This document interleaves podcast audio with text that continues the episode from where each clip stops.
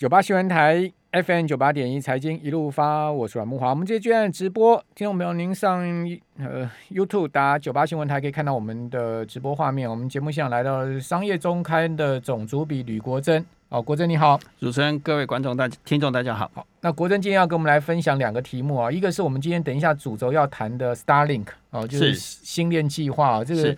呃，SpaceX 在积极发展的低低轨道卫星嘛，也准备跟台湾的中华电信可能会合作。对，这个中华电信有放出这个消息。对，好，这个他不否认，我们商业周刊有去查证，不否认。好，其实卫星有时候有有有分很多种了，这个呃高地轨道卫星、低地轨道卫星啊。哈，那这个当然我们讲这个 Starlink 最主要是低地轨道卫星啊。你说它低地轨道卫星到底多高？其实它它也不低哦，它距离地面也是三四百公里的这个位置，就像那个。呃，无人太空站大概就是所谓的低地轨道卫星的这种这个这个位阶哦。那高地轨道卫星更高了，这个高地轨道卫星，呃，据我知道，它距离地表可能好几万公里哦，三万五千八百七七十六公里。对啊，那只要三颗卫星就可以覆盖整个地球整个地球了嘛？但是一颗要一亿到四亿美金。对，那成本高哦。那你你有没有到那个平等里过？阳明山可以上山的话，有一个叫冬天还会下雪那个。阿兵哥有人驻守那里吗？就是那很多卫星 天线那个地方，你一到那个平等里，你会看到哇，那个卫星天线那个大碟子很多，其实那就是应该就是高高地轨道卫星的这个卫星天线嘛，对不对？对，那它是直接打上去上链下链的嘛？对，不过那个就卫星卫星站卫星接接收，主要还是军事用途比较多。我说的是同步轨道卫星啊，我们一般叫高度轨道卫星，同步。轨道卫星，然后有中度纬纬度。那现在大家在讲的是从一百六十到两千公里的低轨度、低轨、低低低地轨道卫星。对对对，低轨道卫星呢？如果讲我们这个等一下详细来讲哈，那个牵涉到蛮多商机。最近这些概念股也飙翻嘛哈。对。那这期商周也有介绍这个概念哈。是。那先来谈一下哈，因为台湾现在尽量是紧银卡吧，然后你要看到央行哦，这个昨天打房。啊，为什么要打房呢？因为是最近房市超疯狂的哦。我不知道国珍有没有去看房子。我最近啊看到那个房地产的广告，我真的觉得 傻眼。台北市随便的新推案都是一百万以上了，哦，大概只有两区没有在一百万以上，大概就是说大同跟万华区还能在一百万以下。文山区没有，哦，文山区没有了，目前八十五。文山区都八十五，哇，今天很真的。那为什么会是这样子呢？钱太多，利率太低，对不对？央行央行打六都加新竹县市嘛？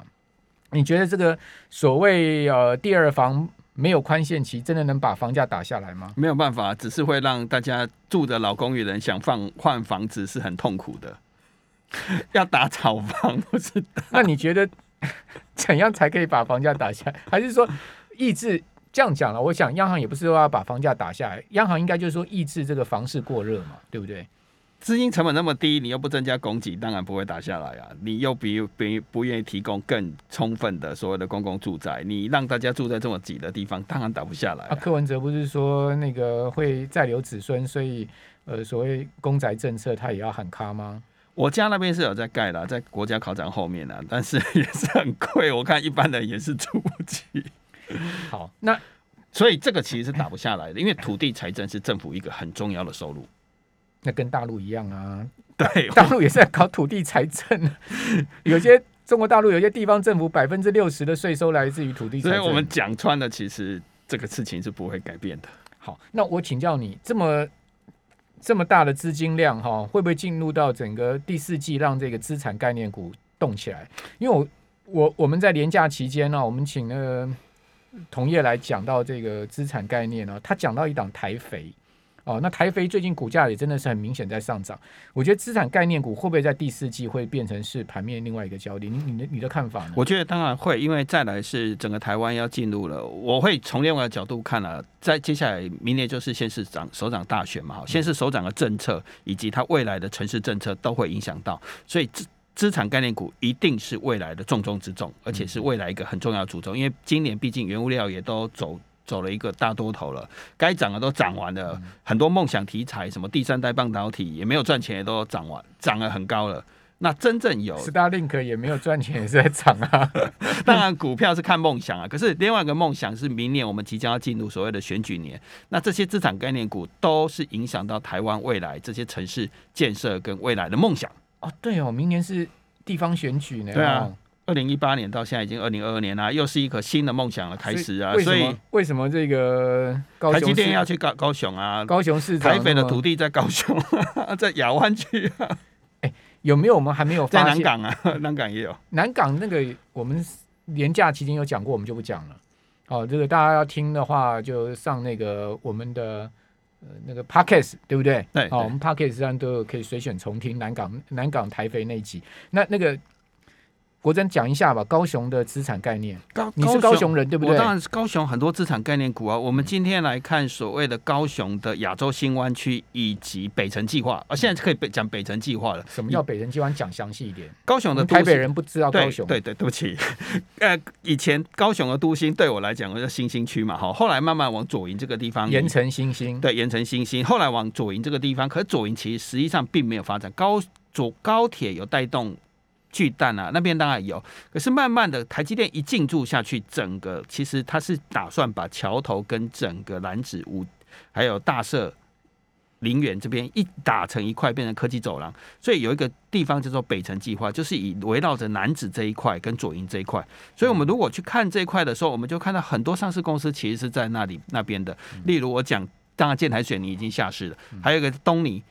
东尼如果坐高铁的话，你到了高雄站往右边看的话，都是铁锈区。所谓的铁锈区都生锈的厂房，嗯一望无际。嗯那这个厂房，因为台积电就在即将要进驻那个地方，还有东尼，还有哪边有土地，在台北的旁边，亚洲新湾区中钢总部的对面，还有一块上百亿的土地，两个土地加起来都是几百亿。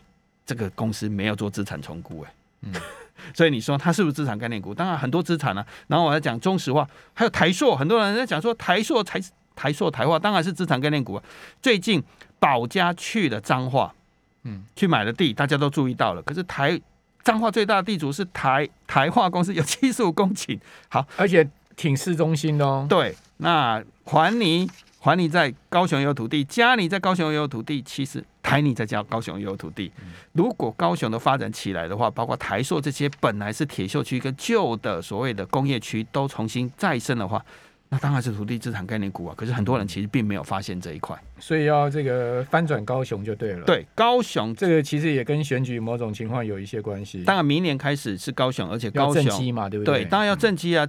四年前的寒流，三年前啊，对不起，三年前的寒流是从高雄开始吹的，会不会再诞生一个寒流？啊，问题现在有谁可以去挑战陈其迈啊？没有办法谈。可是高雄的发展的不满、高雄的落后、高雄的空屋、高雄的低薪，都是高雄的问题，必须要解决这个问题。我我说我是这一块就是就，是撇除政治因素了，对选举因素，我用经济的角度去讲高雄。本来就是应该要赶赶快发展，对，所以才会积极的邀台积电进去设六个厂哦。注请注意，这是六个厂哦，不是南科二一个厂这样哦，它是六个厂，它是六个长远七纳米，然后对都是在这个武清后进这一块对，两百多公顷。那桥头土地比较小，所以它会变成是一个研发或材料园区，它会比较有有高科技研发。然后接下来北城这些土地就会全部开发，等它打通的时候，我们看到铁锈变黄金呢。嗯，所以当然你讲台北没错，但是东尼大家也不要忽略了，大家也不要忽略可是你刚。讲说左营没什么发展，其实据我知道，左营已经叫奥仔底那一块，或者是对，还有鳌亚，不是都已经我说开始在的是高铁车站，哦，高铁附近 北城计计划，所谓的高铁靠近南子五清这哦，以哦中友是两端，一边是旧的左营区莲池潭那附近，嗯中友在那边有很大片的土地哦。当然，中友你投资不到了，对它是旧的海军宿舍，因为以前日本的海军的总部在那边，嗯嗯所以它留下非常漂亮的土地。但台积电不是要设在那边，台积电设在污染的土地。那这完整的土地是要做北城计划开发的，一左一右，那这个北城计划它要做些什么建设会变？成是商业区、住宅区跟所谓的高科技研发的办公室。产业园区会往这一块去发展，等于配套的台积电进来之后，那有人讲说高雄不是常会淹水吗？还有天坑啊，那这个问题怎么克服呢？高雄常会淹水，其实高雄这几年来，其实我马路的问题，当然我觉得是必须要改善哦。这个我不敢，我不是专家，不敢乱讲。可高雄淹水这几年来，其实是会慢慢会改善的了哈。那当然，我说我不是这些地区啦。好好，我不敢说市政，我完全可以跟你 cover，我不敢乱讲。哦，好对但是高雄的条件反而是足够的，嗯，因为刚好这些土地都非常的便宜啊。像我记得建台水泥的土地还曾经退自己退还开发许可，因为觉得没有办法开发，因为没人要去啊。亚湾区梦时代摆在那边，周遭还是都是空地啊。哎你不要忘了啊，八八五大楼就是建台的啊，对啊，那当初的陈友豪集团嘛，哈、嗯那中钢这边盖的大楼，还有远雄这边盖了一个五十层楼的大楼，其实高雄都已经慢慢要起来了。如果有机会去看亚亚洲新湾区，缺的就像台积电这样带来新的产业机会了。我说，如果没有工作机会，没有人流入。那些我刚才讲的那些都是屁话，都是梦想。哦，原来台积电到高雄这么关键哈、经过怎么这个高雄人哦吕国珍的说明之后呢，大家可能会更清楚哦，这个关键性在哪里。好，我们这边先休息一下，等一下回来我们谈这个新链计划。九八新闻台 FM 九八点一财经一路发，我是阮木华，同步直播在 YouTube 上面打九八新闻台，看到我们直播画面，在我们节目现场的是。商业周刊的总主笔吕国珍啊，我们这段要来谈 SpaceX 的 Starlink，就是星链计划哦，低轨道卫星的这个五 G 的通讯计划哈。六 G 六 G 那算哦六六 G 了了，六 G 了。OK，好，那相关的概念股了哈，这个红海旗下的网通厂台阳二三一四的台阳啊，今天公告八月的自结损益啊，为什么要公告呢？因为台阳最近股价飙的不得了，就是因为这个对这个概念，星链计划的概念哈。呃，台阳公告出来的仍然是亏损，好、这个每呃税后净损零点四六亿，四千六百万，好、每股亏损零点二元，哦，不过呢，新闻是说了哈、随着第四季啊相关设备开始出货啊，台阳要力拼转亏为盈，有没有机会？我我觉得那个机会很大的。那我不是讲台阳公司的，我要讲的其实可他月他营收也没增加多少，八月营收三点一九亿，月增一趴，年增六趴，累计八前八月营收还年减百分之零点三呢。但是我们从一个产业角度去讲这个事事情了哈，新年计划整个马斯克预计在二零二四年他要射一万多颗卫星，一万多颗。那现在他总共射出一万一千多颗而已，所以等于还有十倍的量要增加。它一直在射啊，对，其实都一直没有停，而且它自从能够回收火箭之外，它其实成本是大幅降低，降低了大概只有原本的五分之一。那其实最早号称是要降到一百分之一啦，但成本是一直往下降了。那这一块其实等到那二零二四年普遍的这个普遍的话，就是所谓的低轨道卫星已经达到一万多颗的目标的时候，那这个。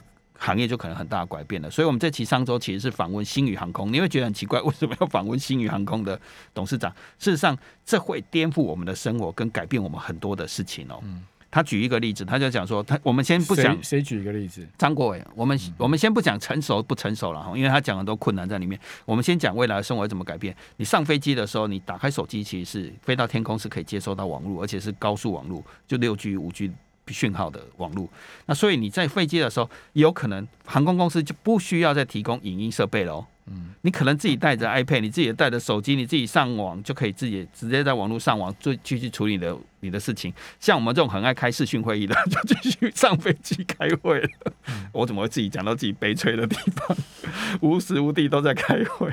那可这这件事情就会马上实现了，所以航空公司就不需要提供所谓的视讯设备给你了。影音娱乐设备给你了，你自己就是娱乐设备，所以对他来讲，哎，这个服务就很重要。那以后上飞机的人在干嘛？可能真的真的在办公室，在谈公事了，可能真的在开会议耶。那这件事情都有可能发生。那当然，他前前一讲回来，那这件事情就要看马斯克是不是未来是不是能够把卫星全部都射满。那这是第一件事情，因为他讲到一个很大的缺点，射满是一定要，因为他有这个，他 promise 出，他有这个定出计划，对，他定出计划，而且他也在做了哈。那所以成本多少？那能不能完成这件事情？当然哪一年完成？二零二四年嘛，能不能及时？就会牵涉到台阳这些的营收。